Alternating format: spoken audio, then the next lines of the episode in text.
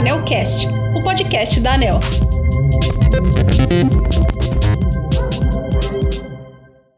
Neste episódio, vamos falar sobre o pacote de medidas de atenuação dos aumentos tarifários, aprovado pela diretoria da ANEL. Convidamos o diretor-geral da agência, André Pepitone, e o superintendente de gestão tarifária, Davi Antunes Lima, para uma conversa sobre o tema. Bom dia, André.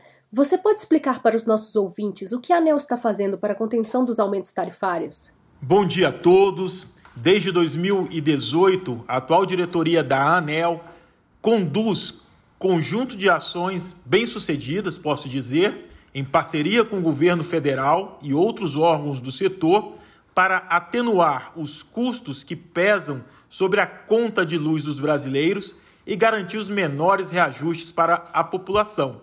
Os reajustes tarifários precisam acontecer anualmente, como forma de cumprir contratos.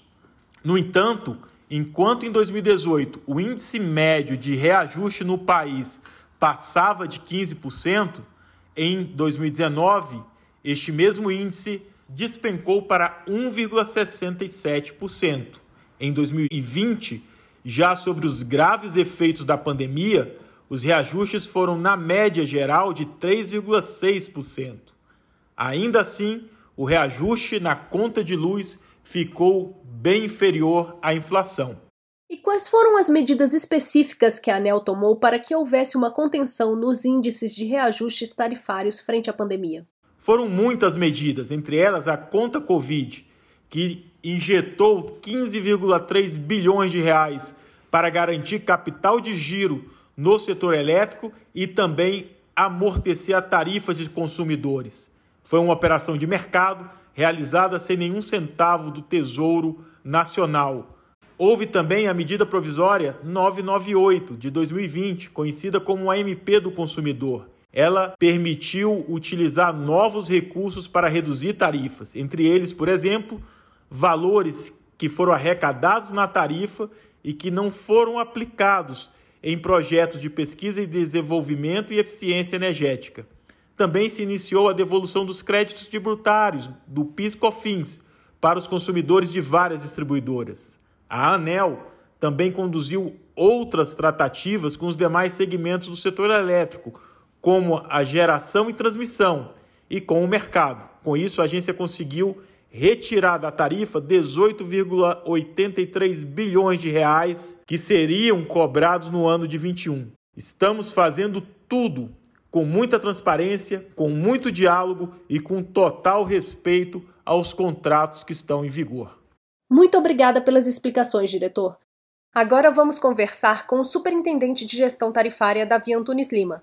Bom dia, Davi. Bom dia a todos. Quais são os componentes da tarifa de energia elétrica? A tarifa de energia elétrica, grosso modo, tem quatro componentes: a energia elétrica produzida pelas usinas hidrelétricas, térmicas, eólicas, nuclear, o custo de transporte para levar essa energia pelas redes de transmissão das usinas até os pontos de consumo e os custos próprios das distribuidoras para manter e operar suas redes e prestar serviços comerciais aos consumidores.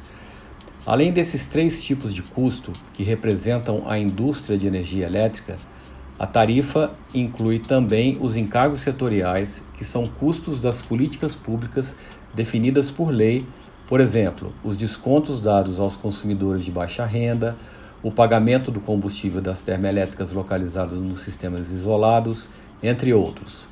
E quais são os principais fatores que contribuíram para o aumento das tarifas de energia elétrica nos últimos anos? Basicamente, dois daqueles componentes têm pressionado as tarifas: a energia e os encargos setoriais. Nos últimos anos, o regime hidrológico não tem sido favorável, chove menos que a média histórica.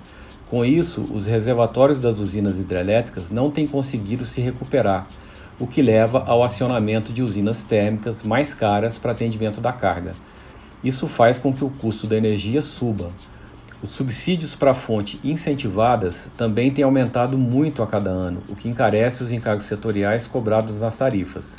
E por que essas medidas de atenuação de aumento tarifário aprovadas pela ANEL são importantes? Essas medidas são importantes porque a população brasileira já tem penado bastante com os efeitos da pandemia. Onerá-la ainda mais com aumentos tarifários seria indesejável socialmente. Então, a ANEL, cumprindo seu papel institucional, fez o possível para evitar esses aumentos, tudo isso sem ferir as regras contratuais e com muita transparência. Muito obrigada por sua participação, Davi. Mais uma vez, obrigada a todos que acompanham a Anelcast. Até o próximo episódio!